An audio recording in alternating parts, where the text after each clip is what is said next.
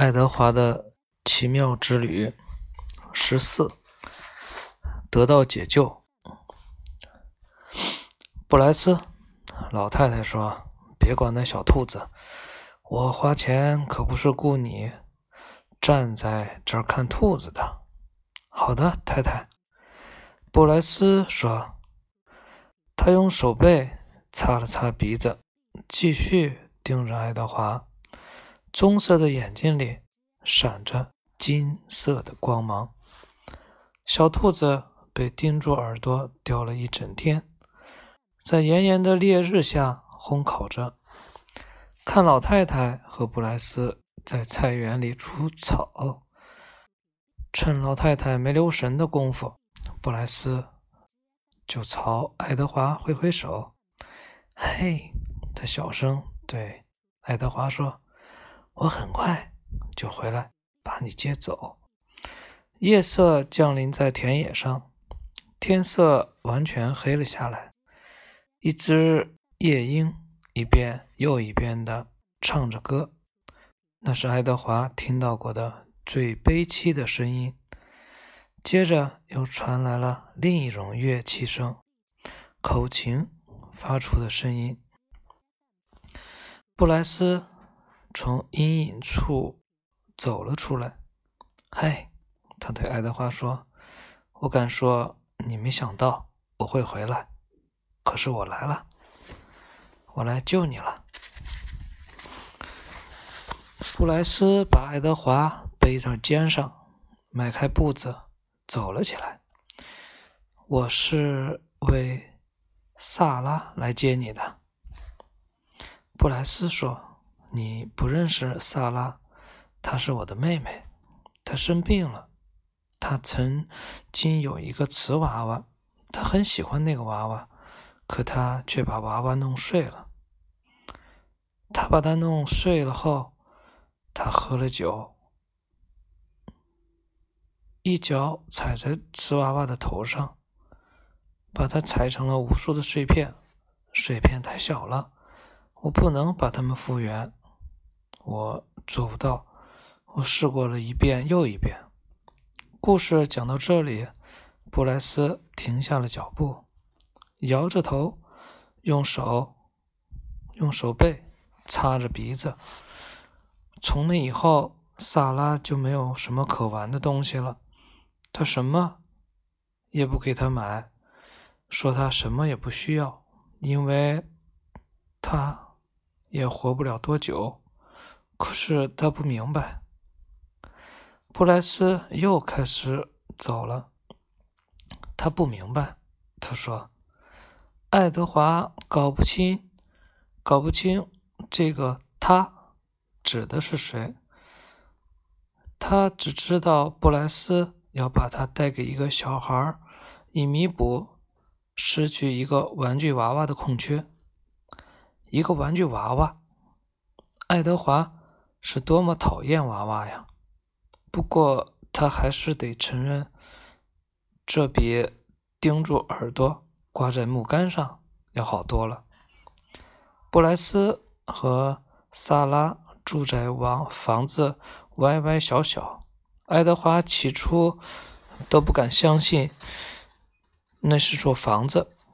屋子里面有两张床和一盏煤油灯，别的就没有什么了。布莱斯把爱德华放在一张床的床腿旁，点燃了煤油灯。萨拉，布莱斯小声说道：“你得醒醒了，宝贝儿。”看我给你带来了什么东西！小女孩从床上坐起身，立刻开始咳嗽起来。布莱斯把手放在她的背上，“没事的，没事的。”他对他说：“好了。”他很小，大约四岁的年龄，一头浅黄色的头发，即使在微弱的灯光下。爱德华也能看到他的棕色眼睛和布莱斯一样，闪烁着金色金色的光芒。好了，布莱斯说：“你先咳嗽吧。”萨拉咳嗽了一声又一声，煤油灯把他颤抖的身影投射在小屋的墙上，弓着身子显得更小。那阵阵咳嗽是爱德华听到过的最凄惨的声音，甚至比夜莺的哀鸣更加凄惨。终于。他止住了咳嗽。布莱斯说：“你想看看我给你带来了什么吗？”萨拉点了点头。“嗯，你得闭上眼睛。”小女孩闭上了眼睛。布莱斯拿起爱德华，让他像士兵一样站立在床头。现在好了，你可以睁开眼睛了。萨拉睁开了眼睛，布莱斯移动着爱德华的瓷腿和瓷胳膊，让他们看上去就像在跳舞一样。萨拉拍着双手大笑起来：“小兔子！”他说：“这是送给你的，宝贝儿。”布莱斯说：“它是你的了。”我的。爱德华很快就发现萨拉每。次只能说一个词，超过一个词或是几个词连在一起，就会让他咳嗽不止。咳嗽过后，他伸直身子，伸出手臂，这就对了。布莱斯说：“他把爱德华交给了他。”小娃娃，萨拉说道。他前后摇晃着爱德华。低头凝视着他，露出了微笑。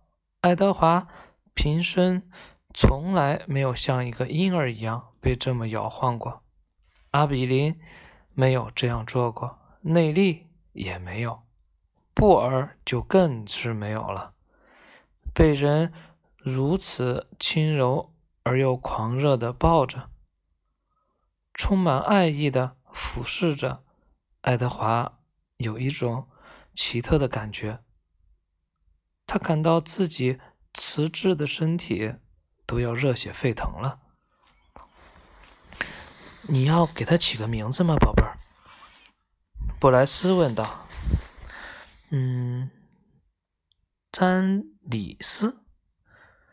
萨拉说，目光一刻也没有离开爱德华。詹里斯这个名字好。我喜欢这个名字。别作声，萨拉对爱德华说，前后摇晃着他。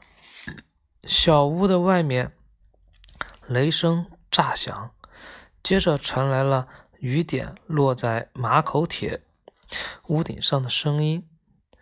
萨拉前后摇晃着爱德华，布莱斯拿出口琴，和着雨点的节奏吹了起来。十四讲完了，那明天讲十五。他需要我。